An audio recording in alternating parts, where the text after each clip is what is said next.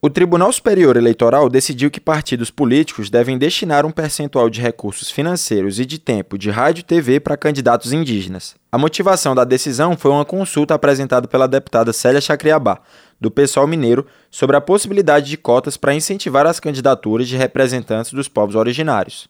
A consulta é um tipo de questionamento feito ao TSE. A resposta dos ministros gera um consenso que deve ser aplicado pela Justiça Eleitoral.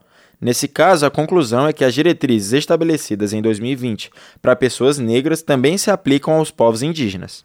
Ou seja, os partidos devem destinar recursos financeiros do fundo partidário, além de tempo gratuito de rádio e televisão para esse grupo específico. Por outro lado, o TSE ainda vai analisar se é possível implementar a medida a tempo das eleições municipais de 2024. Uma das preocupações da Justiça Eleitoral na regulamentação da ação são os critérios de autodeclaração étnico-racial. Porém, a deputada Célia Chacriabá argumenta que já existem formas de impedir fraudes, como a necessidade de reconhecimento do coletivo de povos originários. Célia Chacriabá comemora a decisão do TSE e ressalta a importância de representantes indígenas no Congresso para fortalecer as lutas do grupo.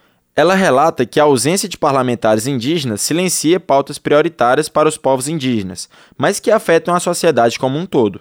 Quando nós não somos vítima do racismo da ausência indígena nesse espaço, nós somos vítima do racismo da solidão. E por muitas vezes eu me sinto solitária aqui nesse lugar tão gigante, mas nunca me senti sozinha porque nós trazemos aqui força de milhares de cocares. Queremos ampliar a bancada do cocar. Porque se nós somos bons para cuidar do planeta, nós somos bons para cuidar das leis, nós somos bons para estar no parlamento. Segundo o Instituto Brasileiro de Geografia e Estatística, 1 milhão e 600 mil indígenas moram no país. Desde que a autodeclaração de raça começou em 2014, as eleições de 2022 para a Câmara registraram um número recorde de candidatos indígenas.